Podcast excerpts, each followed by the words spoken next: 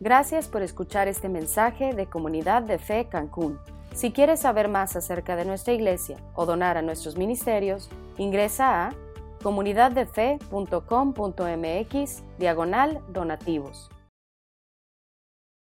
El día de hoy vamos a continuar con la serie que se ha venido predicando. La verdad es que ha estado buenísima, pero antes de empezar, eh, vamos a ponernos en manos de Dios. ¿Les parece bien? Vamos a orar. Bendito Padre, te damos muchas gracias, Señor, porque nos has dado un día más de vida. Te damos gracias porque nos has traído a tu iglesia a cantarte, a adorarte y a escuchar tu palabra. Te pedimos, Padre, que despejes nuestros pensamientos, nuestro corazón, para poder recibir lo que tú has preparado para nosotros el día de hoy. Pero que también nos permita salir de aquí tomando nuevos compromisos contigo, Señor.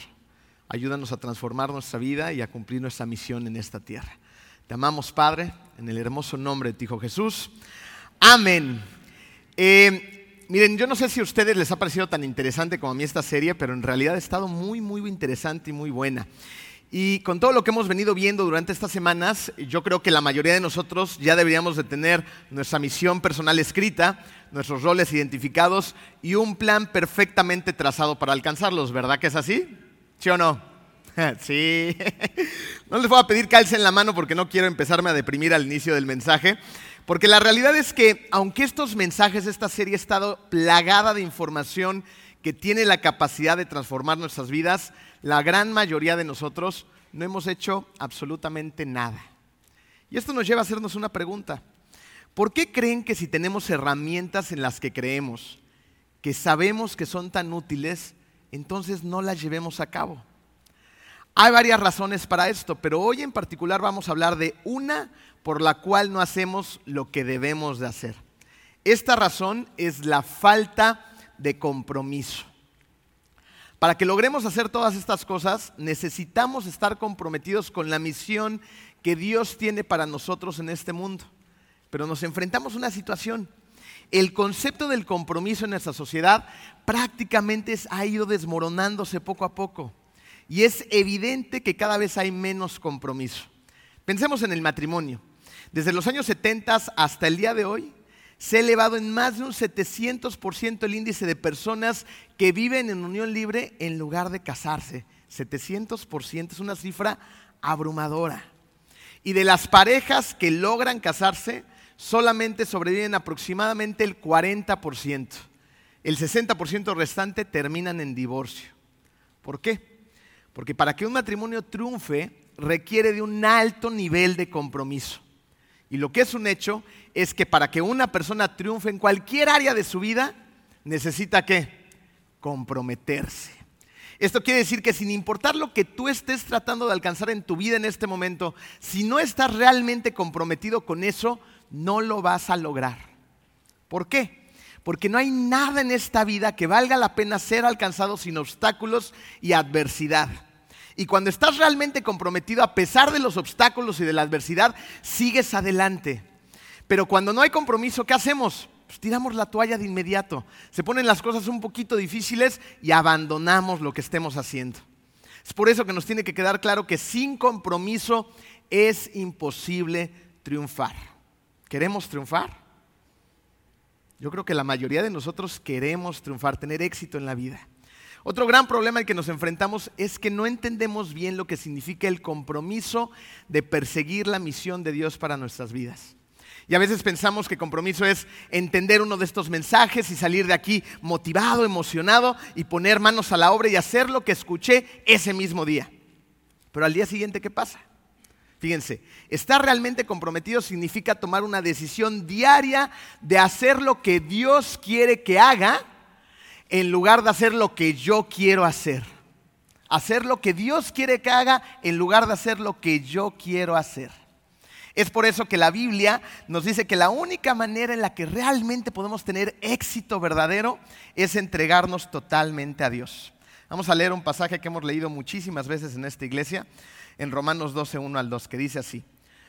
Por lo tanto, hermanos, tomando en cuenta la misericordia de Dios, les ruego que cada uno de ustedes en adoración espiritual, escuchen esto, ofrezca su cuerpo como sacrificio vivo, santo y agradable a Dios.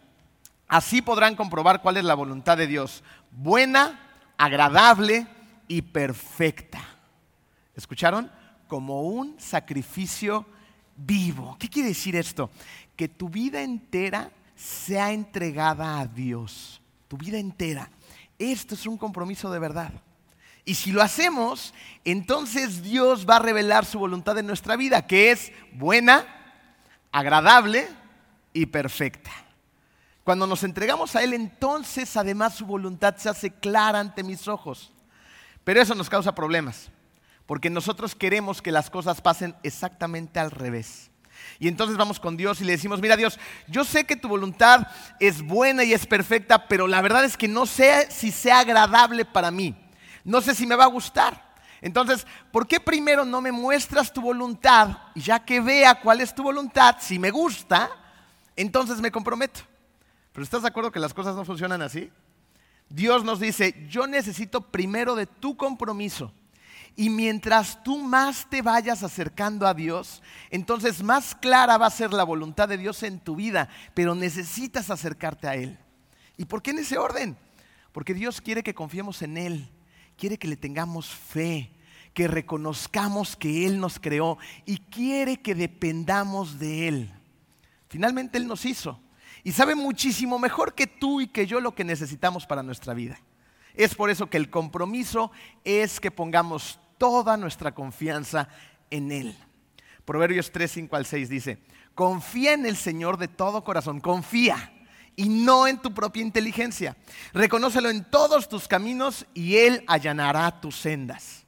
Otras traducciones dicen al final, Él prosperará tus caminos. En otras palabras, si confiamos en Él en lugar de confiar en nosotros mismos, Él va a prosperar nuestros caminos, nos va a ayudar, va a hacer que nuestras vidas sean mucho mejores. Entonces, si hay tantos beneficios al comprometernos con Dios, entonces, ¿por qué será que realmente no nos comprometemos con Él? El día de hoy vamos a ver cuatro barreras emocionales que nos detienen de comprometernos de verdad con Dios. Vamos a ver la primera. La primera barrera emocional por la cual la gente no se compromete es número uno en tu programa. Resentimiento con Dios. Estamos resentidos con Dios en muchas ocasiones. A veces nos enojamos con Dios porque las cosas no salen como nosotros queremos. Pensemos en las relaciones humanas. Cuando llegamos al matrimonio, tenemos expectativas, ¿no es así? tenemos expectativas de nuestra pareja y esperamos que ella se comporte de cierta manera y me trate de cierta forma. Y mi pareja las tiene también de mí. Pero si esto no funciona, si no hago lo que ella espera de mí y yo no hago lo que ella espera tampoco, entonces nos vamos a meter en problemas. ¿Por qué hacemos esto? Porque condicionamos el amor y además tenemos expectativas de los demás. Y esta misma idea errónea de nuestra relación con las personas nos la llevamos a nuestra relación con Dios. Y entonces nos empezamos a, involucrar en una relación con Dios de la manera equivocada. Pensemos en Dios como el genio de la lámpara de Aladín.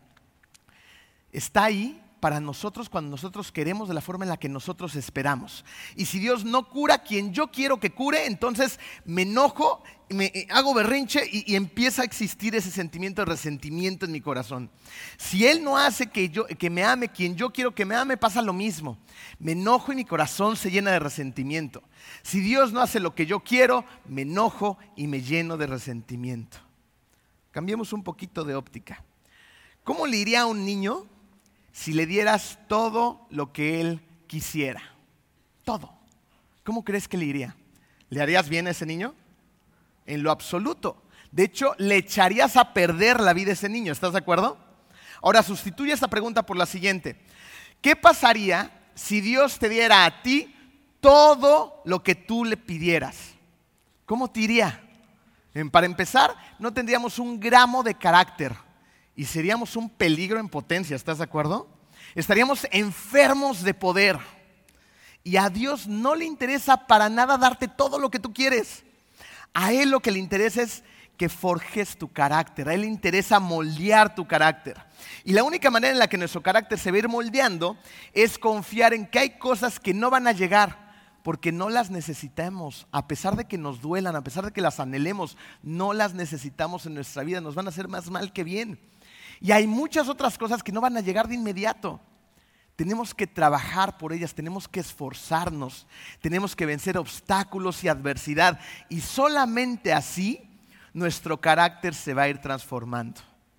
Porque si yo tengo todo lo que quiero, es evidente que las cosas no van a funcionar. ¿Han escuchado de las familias que tienen mucho dinero y poder y les dan todo lo que sus hijos quieren de manera ilimitada? ¿Cómo les va a estos muchachos en la vida real? Estos jóvenes crecen sin carácter, acaban con sus vidas y dañan a la gente a su alrededor, porque sus papás, en lugar de ayudarles a forjar su carácter, les dieron cosas y los echaron a perder. Otra cosa que nos llena de resentimiento es hacer responsable a Dios de mis propias decisiones. Finalmente, tú tomas las decisiones, ¿estás de acuerdo? Dios no te hace manita de puerco para que tú hagas ciertas cosas. Y tú eliges a la pareja que sabes que no es la correcta.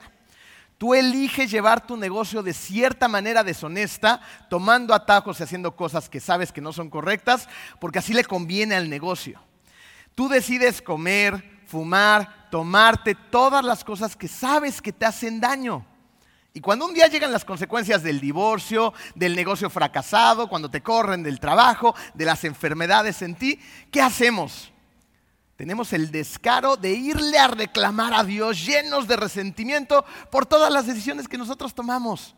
Y miren, somos bien curiosos las personas porque en lugar de ir a Él, pedirle perdón, arrepentirnos de todas las decisiones que, que, no tomamos correctamente, cambiar el rumbo, pedirle consejo, hacemos todo lo contrario. Le damos una vez más la espalda a Dios y caminamos lejos de Él. Y evidentemente, ¿qué va a pasar? Me voy a meter en más y en más y en más problemas. En pocas palabras, somos necios. Proverbios 19.3 dice, la necedad del hombre le hace perder el rumbo y para colmo se irrita contra el Señor. O sea, tus propias elecciones son las que te hacen salirte del camino. ¿Y qué hacemos después? Nos enojamos contra Dios porque somos necios. Hay otro grupo de personas que no se enojan con Dios por las cosas que ellos hacen, sino por las cosas que otros les hacen. Y, de repente encuentras a personas reclamándole a Dios y diciéndole cosas como, ¿por qué no lo detuviste, Señor? ¿Por qué no lo controlaste? ¿Por qué no detuviste que Él hiciera ciertas cosas? Piensen esto. Cuando tú le estás diciendo este tipo de cosas a Dios, le estás diciendo que no sabe lo que hace y que está muy mal el libre albedrío. Que hay ciertas personas que Él debería de controlar, pero a mí no. ¿No te das cuenta que si le quita a uno el libre albedrío, nos lo quitaría a todos? Y tanto nos ama que nos dio la oportunidad de elegir. Podemos elegir. Muchas veces el resentimiento hacia Dios no nos deja comprometernos con Él. Segunda barrera emocional. Punto número dos en tu programa. Distracciones en nuestra cultura.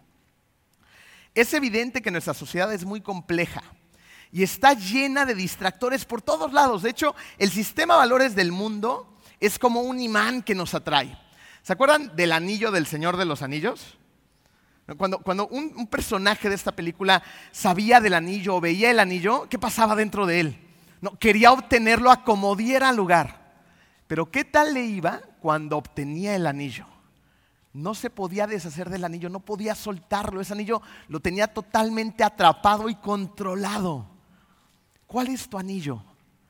Eh, no hace mucho a mi esposa le encanta ver y ver y ver y ver el video de nuestra boda. No sé por qué a las mujeres les gusta tanto hacernos sufrir con esas cosas cuando éramos guapos, teníamos cabello y no teníamos panza.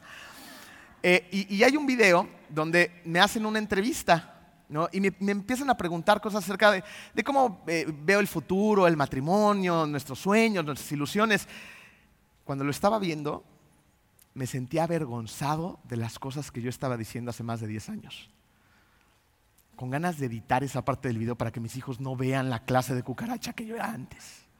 No, la verdad es que era, estaba completamente atrapado por las cosas de este mundo. Yo las expresaba, las creía, las perseguía. Y sabes una cosa, ni siquiera me daba cuenta dónde estaba, porque era parte de mi vida. Y en aquel entonces, ojo, yo ya estaba involucrado en la iglesia pero me faltaba mucho por caminar y madurar. Y hoy en día me sigue faltando mucho más. Pero la idea es que vayamos creciendo poco a poquito, pero que vayamos creciendo. Y la realidad es que hay cosas en este mundo que tienen ese poder de atracción que es muy fuerte para ti, para ti en particular. Hay cosas que te cautivan. Y cuando te das cuenta, cuando ya las alcanzaste, estás perdido completamente del propósito de Dios en tu vida. Miren, eh, eh, en Marcos 4 empezamos a entender mucho mejor esto. Encontramos ahí la parábola del sembrador. Y ahí está Jesús platicando con sus discípulos, explicándoles que el reino de Dios es como un sembrador y que este sembrador va echando semillas y dependiendo de la tierra donde cae la semilla, depende de esa tierra si la semilla va a dar fruto o no. Y los discípulos no entienden nada de lo que le está diciendo Jesús, así que Jesús se los explica con manzanitas y les dice, miren, las semillas son la palabra de Dios que caen en la tierra. Y la tierra es el tipo de corazón del hombre donde va a caer esa semilla. Y dependiendo del corazón, la palabra va a dar fruto o no va a dar fruta. Y utilizo un ejemplo en particular que me llama la atención. Dice, las semillas van a caer en una tierra que está llena de espinos. Y cuando la semilla empieza a dar fruto, o sea, ese corazón de esa persona, los espinos van a ahogar los frutos, van a ahogar a la palabra de Dios. Y este corazón lo encontramos precisamente en Marcos 4:19. Dice, las preocupaciones de esta vida, el engaño de las riquezas y muchos otros malos deseos entran hasta ahogar la palabra de modo que ésta no llega a dar fruto. ¿Escucharon eso? Las preocupaciones, el engaño de las riquezas y muchos otros malos deseos. Miren, las preocupaciones y, los malos deseos como que nos quedan muy claros. Pero hay que hacer una pausa en, en la parte donde dice el engaño de las riquezas. Porque se puede malinterpretar y hay personas que dicen, entonces las riquezas son malas, hay que ser pobres. No es esto lo que está diciendo este versículo. Las riquezas sí son malas cuando las pones en el lugar que no corresponden. Porque no hay nada de malo en querer disfrutar la vida, no hay nada de malo en querer vivir bien y poder tener la capacidad de darle una casa digna a tus hijos, buena educación, buena ropa, buenas cosas. De hecho, 1 Timoteo 4:4 nos lo deja bien claro. Dice, todo, todo lo que Dios ha creado es bueno y nada es despreciable si se recibe con acción de gracias.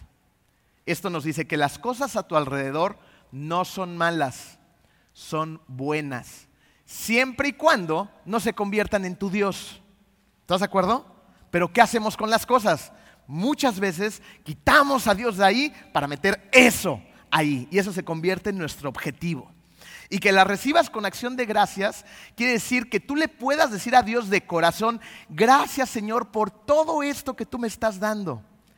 Gracias porque me das la capacidad de obtenerlas y de disfrutarlas. De paso, ayúdame a que todo lo que me das, por favor, me ayude a expandir el reino de Dios. Entonces, queda claro que el problema no es tenerlas, el problema es adorarlas. Porque cuando el objetivo es tenerlas, entonces recuerda, eso se va a convertir en una distracción en tu vida porque sacas a Dios para meter eso en el lugar que le corresponde solo a Él. Mateo 6, 24. Nadie puede servir a dos señores, pues menospreciará a uno y amará al otro, o querrá mucho a uno y despreciará al otro. No se puede servir a la vez a Dios y a las riquezas. O sirves a Dios y las riquezas son algo que Dios te da, o persigues las riquezas y Dios no tiene ningún lugar en tu vida. No nos ocupemos tanto de esas cosas, porque esas cosas nos distraen y alteran todo. Y mira, cuando las cosas están alteradas, entonces queremos utilizar a Dios y a las personas para obtener las cosas, para conseguirlas. Esto evidentemente es estar distraídos de la voluntad de Dios. Tercera barrera emocional, el deseo de independencia. Tu siguiente espacio en blanco, independencia. Dios nos hizo para tener dos tipos de relaciones. Y la relación con Él debe de ser una de completa dependencia. No fuimos diseñados para ser independientes de Él. Y nos diseñó también para relacionarnos entre nosotros mismos en una relación de interdependencia. Interdependencia significa que cuando nosotros nos unimos en relación con los demás, mis fortalezas deben fortalecer tus debilidades y tus fortalezas deben fortalecer mis debilidades. Y así es como juntos nos hacemos más fuertes. Voltea a tu alrededor. ¿Ves a todas estas personas aquí reunidas? Somos la iglesia, llenos, repletos de fortalezas. Pero otra realidad es que también tenemos debilidades. Y unos suplen esas debilidades y otros nos suplen a nosotros. Es por eso que la comunidad de la iglesia tiene tanta fuerza. Juntos somos más fuertes. Si dependemos de Dios e interdependemos de los demás, entonces estaríamos viviendo la vida que Dios nos mandó a vivir. Pero ¿qué es lo que hacemos? ¿Te acuerdas qué hizo Adán desde el principio de los tiempos? Se reveló precisamente a la dependencia de Dios. Cuando Adán dependía por completo de Dios, todo estaba muy bien. Pero en cuanto dijo, no, esta decisión la voy a tomar yo, no necesito de ti, te voy a sacar de la jugada, entonces, ¿cómo le fue? Nos fue muy mal a todos. Y no solamente se quedó este sentimiento en la época de Adán. Desde hace varias décadas la independencia se ha promovido a pasos agigantados. Miren, a principios del siglo pasado, psicólogos empezaron a promover la importancia de ser totalmente independientes. Que no necesitemos de los demás para estar bien, pues tú eres capaz de generarlo y resolverlo todo solo. Y gracias a la independencia, los matrimonios empezaron a separarse, las relaciones entre padres e hijos a dividirse, los vecinos a no conocerse. No hace muchas generaciones las cosas eran muy diferentes.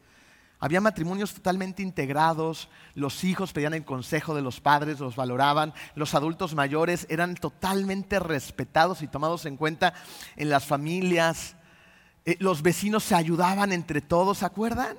La época de sus papás, de sus abuelos.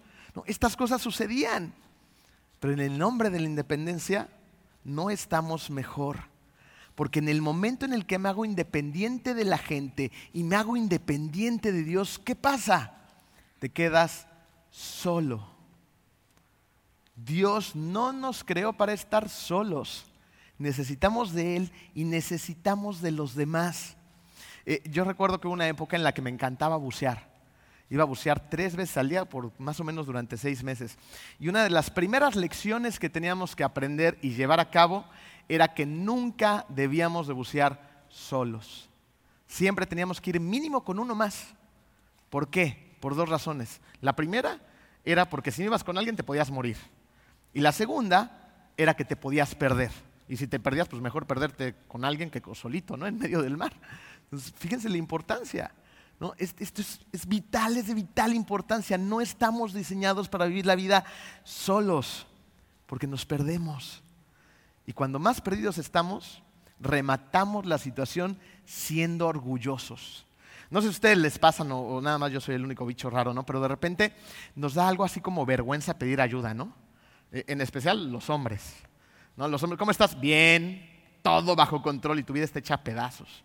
¿no? E, e, tienes que resolver alguna cosa y te da vergüenza pedir ayuda, porque ¿qué van a pensar de ti?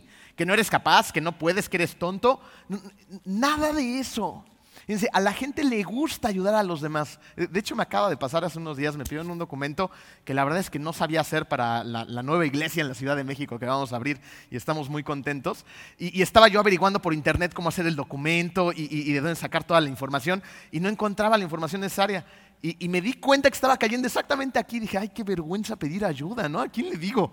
y le mandé un correo a una persona que eh, es sabe muy bien manejar todo lo corporativo y me dijo, Emilio, con mucho gusto, mándame el documento, me lo regresó, ya le puse esto, le quité aquello, quedó padrísimo. O sea, funcionamos mejor cuando somos interdependientes y a la gente le gusta sentirse útil. Piensen en los viejitos, en los adultos, perdón si a los adultos mayores ya les dije viejitos, ni modo. No, pero, pero cuando vamos con ellos, ya voltearon a ver al lado. cuando vamos con ellos y les pedimos un consejo, ¿No, ven cómo se iluminan sus ojos? ¿Cómo se sienten útiles? Sienten que todavía están aquí para algo. Y, la verdad es que tienen tantos años de sabiduría. Estamos hechos para trabajar en comunidad. Ahora imagínate Dios, cuando tú te sientes tan capaz que ni siquiera lo voltees a ver, Él te creó, Él te diseñó. Él quiere que dependamos de Él. Acuérdate de la, la parábola del hijo pródigo. ¿Te acuerdas qué le pasó a este chavo? Él estaba buscando precisamente esa independencia de su padre, ¿te acuerdas? ¿Y qué hizo con el padre? Fíjense, este muchacho quiso utilizar a su padre para obtener sus riquezas. Quería que le adelantaran la herencia. Y el papá se la da. ¿Y qué pasa después con el hijo? Va, se gasta todo, hace un fiasco de su vida, que termina en la ruina. ¿Y dónde acaba este muchacho? ¿Cómo nos acordamos de él? Está con los cerdos, haciéndosele agua a la boca del hambre que tiene. Y decide entonces regresar con su papá, pedirle perdón y a seguir dependiendo de él. ¿No somos muchas veces así con nuestro padre? Dame todo lo que puedas. Y luego, y cuando ya estamos con los cerdos, ay, perdón, papá. No tiene caso que hagamos este tipo de cosas. Miren, Proverbios 18 dice, el sabio de corazón, el sabio de corazón acata las órdenes. O sea, hay que ser obedientes. Pero el necio y rezongón va camino a dónde? Al desastre. ¿No, ¿No les encanta esa palabra? Y rezongón. No, va camino al desastre. Miren, cada uno de nosotros somos libres de escoger nuestro propio camino. ¿Estás de acuerdo? ¿Qué camino estás escogiendo? ¿Estás escogiendo uno con sabiduría? ¿O eres un necio y eres un rezongón y estás caminando a máxima velocidad al desastre? Pregúntate a ti mismo y sé sincero y sé honesto. ¿En base a qué estoy tomando ciertas decisiones? ¿Con qué estoy comprometido? Si es que estoy comprometido con algo. Ya después de que los deprimí bastante, vamos a la última barrera para luego pasar a las buenas noticias. La última barrera es el miedo al compromiso, espacio número cuatro en su programa. Miedo. Cochino miedo, ¿no? Entonces, esta es la más común, somos una bola de miedosos. Y, la verdad es que muchas personas no quieren comprometer su vida a Cristo porque tienen distorsionadas ciertas verdades y tienen miedo a perder la libertad, la diversión, los amigos. Es que tenemos un concepto erróneo de quién es Dios. Y, creemos que Dios nos va a sacar de nuestra libertad y nos va a meter en una burbuja de cristal donde no podemos hacer absolutamente nada. Esto es mentira. Dios te va a dar verdadera libertad.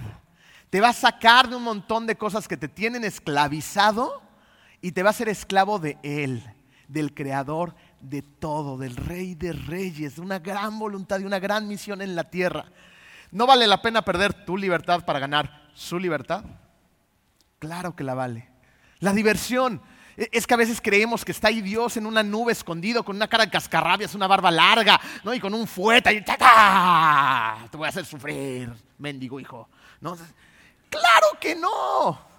Eh, eh, miren, Dios nos creó a su imagen y semejanza. ¿Sí? ¿Van conmigo? Si nos creó a su imagen y semejanza es porque hay ciertas cosas plasmadas en mí que Él también disfruta. Yo como papá, si no son papás, anímense cuando se casen porque hay otros que lo hacen al revés. Eh, no hay algo que disfrute más en esta vida que escuchar carcajearse a mis hijos. ¿Han escuchado esas carcajadas de los niños chiquitos? Eh, no se pueden dejar de reír y, te deleitas en esas carcajadas. Eh, es algo impresionante. El ver reír a tu esposa. Los solteros de aquí quieren ligar bien, háganlas reír. Aprendan a bailar. No, no tienen que ser guapos. Algunos de ustedes no están guapos. No, pero hagan reír a las mujeres. ¿Verdad, mujeres? Sí. No. las solteras.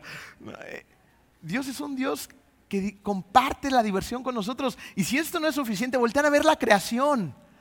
¿No tenemos una creación divertida? Estos videos de animalitos haciendo cosas raras. ¿No? Eh, eh, los montes, las selvas, los mares, los ríos, los bosques, el vecino de al lado. Ah, Dios es divertido. Y amigos, ahí sí a lo mejor te deprimo un poquito, ni modo la palabra de Dios. Pero a lo mejor hay gente que sí tengas que cambiar en tu vida. Porque escucha bien esto. Lo tienes que tener muy claro. Si una persona que dice ser tu amigo te está llevando a pecar, a hacer algo contra la voluntad de Dios que te hace daño, ¿Es tu amigo? No, es que él no sabe, no es cristiano, no conoce la palabra. De todas formas, te está haciendo pecar. No es tu amigo. ¿Y entonces cómo va a evangelizar? A ver, hay momentos en los cuales ya vas a tener la capacidad y la madurez espiritual para poder evangelizar a personas y que no te arrastren consigo. Pero hay otros que nada más están haciendo eso de pretexto. Mira, aquí tienes a muchos muchachos que dicen, ah, es que yo voy al cocobongo a evangelizar. Simón, no, no, no es verdad, vas al con otras cosas. Tienes que tener la imagen muy clara de que Dios no te va a dejar sin amigos. Es muy probable que te pida que cambies de amigos y que te acerques a personas que te edifiquen, que te hagan crecer, que te aconsejen bien, que persigan lo mismo que tú, a Dios, a Jesús. ¿Y sabes dónde es un lugar muy bueno para empezar? En la iglesia. Aunque estamos llenos de defectuosos, pero por lo menos estamos tratando de caminar hacia el mismo lugar. Dios ha sido muy bueno con nosotros, por ejemplo. Nosotros tuvimos que dejar a muchos de nuestros amigos. Mi mejor amigo, cuando le hablamos de Dios, me cerró la puerta y nunca más me volvió a hablar. Era mi mejor amigo con el que crecí desde la infancia. ¿Vamos a la iglesia? No, ¿en qué te convertiste, bicho raro? Y la verdad es que mucho tiempo lo extrañé. Pero me ha dado muy buenos amigos en este lugar. Poco a poquito. Gente en la que puedes confiar, con la que puedes hablar.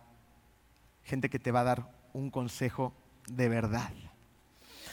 Y a otros les da miedo soltar, ¿no? Esas personas que tienen así el puño cerrado tratando de controlarlo todo, dicen, es que si me comprometo con Dios, entonces tengo que darle el control a Él y no lo voy a tener yo. ¿Dónde crees que esté mejor el control? ¿En tu manita o en la de Él? Y te tengo otra noticia. No controlas nada. Sorpresa. Nada. Eh, si acaso si acaso algunos que tienen un poquito de dominio propio controlan su reacción ante las circunstancias. Es lo único que puedes controlar a los que les va bien. Pues los demás no controlamos nada, el control no es más que una ilusión. Y cuando vives tratando de controlarlo todo, vives preocupado y vives estresado. Así es como todos los miedos a comprometernos con Dios no son más que una muestra de falta de entendimiento hacia Él, pues no entendemos el amor tan grande que Dios tiene por cada uno de nosotros. 1 Juan 4, 17. En el amor no hay temor. En el amor no hay temor, no existe el temor, sino que el amor perfecto echa fuera el temor. Una persona con la que tienes una relación de amor real no te causa miedo, sino al contrario. Eh, algo que yo nunca quiero causarles a mis hijos es miedo. ¿Se imaginan que mis hijos me tengan miedo? Ese miedo los distanciaría de mí los haría a un lado. El amor real no te causa miedo. ¿Se imaginan que yo fuera un ogro espantoso y que mi esposa me tuviera miedo? ¡Qué horror! Una persona que te ama de verdad es una persona que te cuida, que te proteja, que, que está ahí para ti todo el tiempo. Imagínense el amor de Dios por ustedes. No tenemos capacidad para comprender estas cosas. Dios te ama más que nadie sobre la faz del universo. Y lo que Dios quiere para ti es que estés bien, que tengas una vida apasionante y exitosa en esta tierra. Y algunas personas piensan que Dios no quiere necesariamente eso para sus vidas, entonces les va a dar como propósito en la tierra cosas para las cuales no son capaces de hacer, son aburridas o no les gusta. Entonces un día vas a amanecer y Dios me ha revelado la misión de mi vida y vas a decir, ¿qué? Esta es la misión para mi vida, Dios, y ahora voy a sufrir toda mi vida cumpliendo mi misión. No inventes, Dios.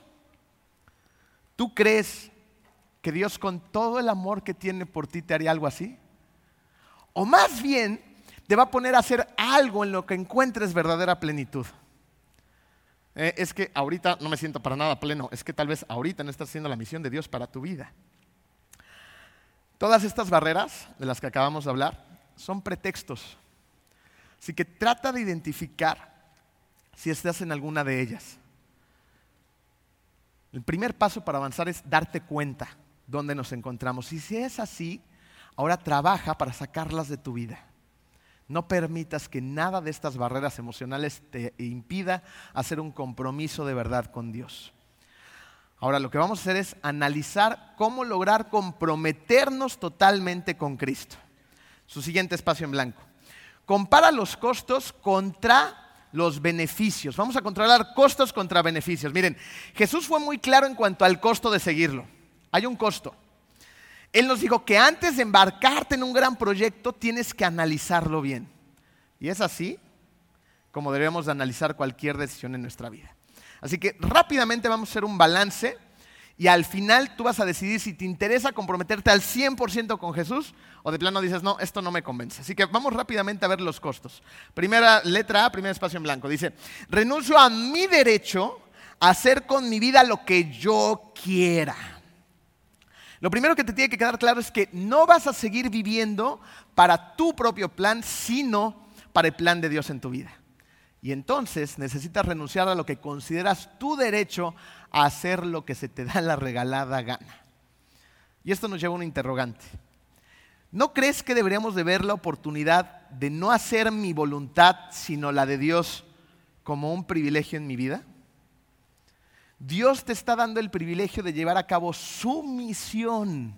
Y tienes que entender esto muy bien, porque para que se te dé una misión es porque se te está dando la confianza de que puedes lograr la misión. ¿Estás de acuerdo? Y, tú puedes tener ese privilegio de la confianza de Dios para su misión cuando dejas de pensar que tu vida te pertenece y entiendes que le pertenece a Él. Finalmente, tu misión, por más fantástica que creas que sea, es de este tamaño. Y la misión de Dios para tu vida no me cabe en los brazos. Es gigantesca. ¿Qué misión crees que sea mejor para ti? ¿Qué misión crees que te va a dar más plenitud? ¿Esta o esta? La grandota, ¿no? Queremos misiones grandes. Dios quiere confíes en Él y Él quiere confiar en ti. Pero tienes que entender que tu vida no es tuya, sino es de Él. Segundo costo, renuncio a la propiedad de mis recursos, su siguiente espacio en blanco, a la propiedad de mis recursos. Tienes que ser conscientes, si ya no pueden apuntar es porque les hice la tarea para que pusieran atención. Tienes que ser conscientes que tienes todas las cosas que tienes en tu vida. ¿Qué crees? Te tengo una noticia, te va a doler. Nada es tuyo. Esas cosas por las que has trabajado, tu casa, tu coche, la ropa, el viaje, nada es tuyo. Dios nos lo prestó todo. ¿Sabes para qué?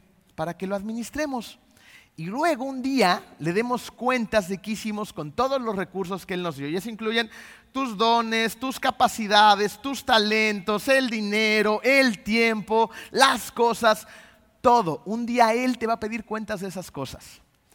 ¿Has escuchado historias donde el dueño de un negocio le da los recursos, la administración y la confianza a una persona y esa persona solamente se ayuda a sí mismo y no hace prosperar el negocio ni ayuda a nadie? ¿Qué imagen tenemos de ese tipo de personas? ¿Nos caen bien? La verdad es que no. Dices, qué, qué mala onda, ¿no? Qué egoísta. Pues es lo mismo con nosotros, no somos dueños de nada. ¿Cómo llegamos a este mundo? Con las manos vacías. ¿Y cómo nos vamos a ir de este mundo? Igualito, no nos vamos a llevar nada. Es que vamos a utilizar las cosas en este mundo para darle la gloria a Él y vamos a reconocer que nada es nuestro sino de Él. Y gracias Dios por tantas cosas que nos das. A mí me da muchísimo más de lo que merezco. Y estoy seguro que a ti también. Último costo. Renuncio a perseguir los valores de este mundo como objetivo final. Ya hablamos un poquito de este, no voy a estacionar mucho tiempo aquí. No renuncio a tener las cosas. Quedamos que las cosas son buenas y de hecho nos ayudan a perseguir la misión de Dios en este mundo. A lo que renuncio es adorarlas. ¿Ok? Ahora, beneficios. Primer beneficio. Encuentro verdadero significado en mi vida. Miren, yo, creo que esto es algo que en algún momento de nuestras vidas todos necesitamos, necesitamos significado. ¿Qué quiere decir esto? Fíjate, tu vida es dirigida por ciertas cosas que persigues y piensas que cuando las alcanzas vas a tener éxito. Pero la Biblia nos enseña que las cosas de este mundo no son más que un engaño. Y cuando las perseguimos y logramos alcanzarlas, ¿cómo nos sentimos? Vacíos. Dios te está diciendo que si tú te comprometes con Él y persigues lo que Él te dice que persigues, entonces te está dando algo hermoso, te está garantizando significado. ¿Escuchaste eso? Te está garantizando significado y te está asegurando que te vas a sentir pleno, lleno, gozoso, contento, que tu vida va a tener un significado verdadero en esta tierra. ¿Les gusta ese beneficio? Es gigantesco. Siguiente beneficio. Disfruto del gozo de expresar mi forma al servicio de Dios. Esto significa que vas a disfrutar el camino. ¿Sabes por qué? Porque vas a hacer lo que estás diseñado para hacer. Hay cosas en esta tierra que nadie hace como tú. Solamente tú las puedes hacer y las puedes hacer de la manera en la que las haces. Esa es tu forma. Es única e inigualable. Piensa en un Ferrari de la Fórmula 1. Si tú pones este Ferrari de la Fórmula 1 en un camino de terracería, ¿cómo le va a ir al carro? ¿Va a poder dar su mejor desempeño? Se le van a ponchar las llantas en los primeros 100 metros. Se va a hacer pedazos por debajo y va a quedar arrumbado al lado del camino. Pero ¿qué tal cuando este Ferrari está en una pista de la Fórmula 1? ¿Qué tal cuando tiene un buen piloto? ¿Cómo le va? Da su mejor desempeño, saca todo su potencial, el, carro se siente bien. Y el piloto, oh, está feliz, el piloto es Dios en nuestra vida y tú eres ese Ferrari. A lo mejor eres un bochito, pero igual te ponen un camino adecuado, ¿no? para un bochito. Porque, ojo, el bochito también tiene su camino, ¿eh? No nada más el Ferrari. Son caminos diferentes, pero igual nos llevan al mismo destino. Dios te va a poner en el lugar donde puedes expresar mejor tu forma. Pero si tú te pones en un lugar donde no expresas tu forma, no te sorprendas de estar un poco estresado, decepcionado y amargado el día de mañana. Tercer beneficio. Disfrutaré de las recompensas en la vida eterna. Vida eterna, recompensas. Dios nos dice que si nos comprometemos con Él, mira, te va a dar los objetivos que te van a dar propósito, que te van a dar significado y además por si fuera poco, los vas a disfrutar con un gozo inimaginable por toda la eternidad. Pregunto, ¿son mejores los beneficios que los costos? Pero con ganas. Sí, claro que son mejores los beneficios que los costos. Vamos rápidamente a su último punto para comprometerme totalmente a Cristo. Confío en que Dios me ayudará a cumplir con mi, compromiso. Eh, eh, algunas veces pensamos, chin, y si me da algo muy difícil, entonces, ¿qué voy a hacer? No lo voy a lograr, ¿no? Y, de repente nos imaginamos a Dios eh, diciéndonos, ve, hijito mío, ve, que te vaya bien, te doy una palmada en la espalda, ay, cuéntame cómo te fue. Dios no opera así. De hecho, te tengo una noticia. El que va a hacer el trabajo no eres tú, es Él. Así que no confíes en ti, confía menos en ti, menos en ti, menos en ti, y pon tus ojos en Él. Miren, eh, normalmente antes de poderme subir a este lugar, yo siempre le pido a Dios que me desaparezca, que me haga diminuto y que yo no me pueda ver, que solamente se vea Él. Y esta es una realidad de nuestras vidas. Cuando Dios toma el control de las situaciones, ¡ay, wow! Explota tu forma, cumples tu compromiso, cumples tu misión, porque ponemos nuestra confianza en Él. Porque la realidad es que nosotros no somos nada. En nuestra debilidad se perfecciona su poder. El que va a hacer el trabajo, ¿quién es? Él, no yo. Cuando estábamos por construir esta iglesia, Muchas personas le preguntaban a Marco y a algunas otras personas si esto iba a ser posible. ¿no? ha sido un gran proyecto, sigue siendo un gran proyecto. Y, Marco decía una frase que, recuerdo con cariño y la guardo en mi corazón. Él decía siempre, Dios no nos va a mandar una ola que no podamos surfear. Yo creo que como estamos en Cancún se le ocurrió lo de las olas, ¿no? Pero ha sido una realidad. Construir esto ha sido una ola grande, pero nunca nos ha sobrepasado. Porque no la estamos surfeando nosotros. La está surfeando Él. Y lo mismo pasa en tu vida. Dios no te va a mandar olas que no puedas surfear. Salmo 37, 5. Encomienda al Señor tu camino, confía en Él y Él actuará. Si encomendamos al Señor nuestro camino y confiamos en Él, ¿qué dice al final?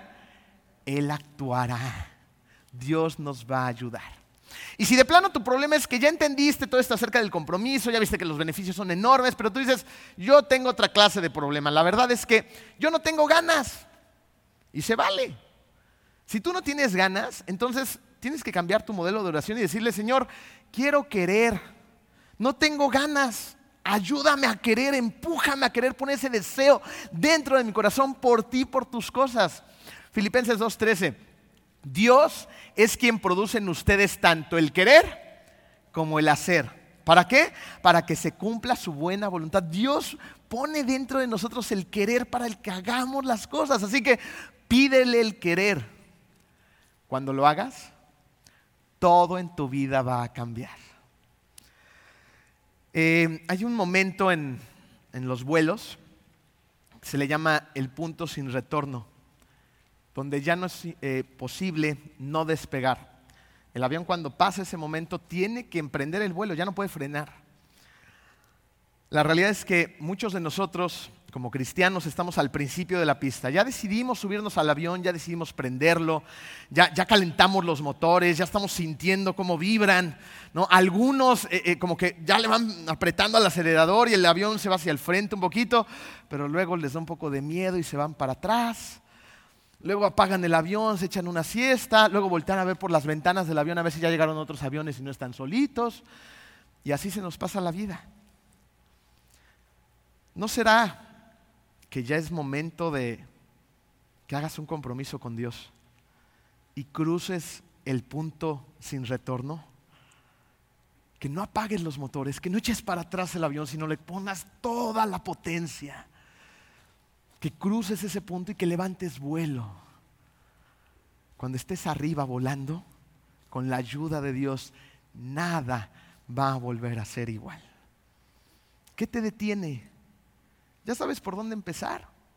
Si tú dices, es que no he hecho las tareas, no he, hecho, no he escrito mi misión, no he identificado mis roles, eh, le he dado el avión a Marco durante varias semanas, regresa a los mensajes que están en internet, regresa a tus notas. Haz tu grupo pequeño, estas cosas pueden transformar tu vida, pero necesitamos pasar el punto sin retorno y comprometernos con Dios. ¿Cuándo? Pues ya, ¿no? ¿Qué estamos esperando? Ya. Quiero para terminar que recuerdes una frase. Nos convertimos en lo que nos comprometemos. ¿Con qué estás comprometido? Nuestra esperanza es que todos un día podamos decir, estoy comprometido con Dios. Vamos a orar. Bendito Padre, yo sé, yo he vivido lo complicado que es comprometerse contigo. Porque es muy difícil desprendernos de los valores de este mundo cuando vivimos en el mundo. Es muy difícil nadar contra la corriente, pero me queda muy claro que solos no lo podemos hacer. Esta mañana, Padre, te pido que dependamos completamente de ti e interdependamos de los demás, Señor que entendamos que juntos somos más fuertes y que tú eres la fuente de toda fortaleza, Padre. Te pido que vayamos a ti en lo privado, dentro de nuestros corazones, y hagamos el compromiso de seguir tu voluntad, de ser obedientes a tu llamado, para que nos reveles tu propósito para nosotros en la tierra. Te amamos, Padre, queremos agradarte. Y el día que estemos frente a ti, queremos darte unas buenas cuentas de cómo administramos la vida que te pertenece. En el hermoso nombre de tu Hijo Jesús. Amén.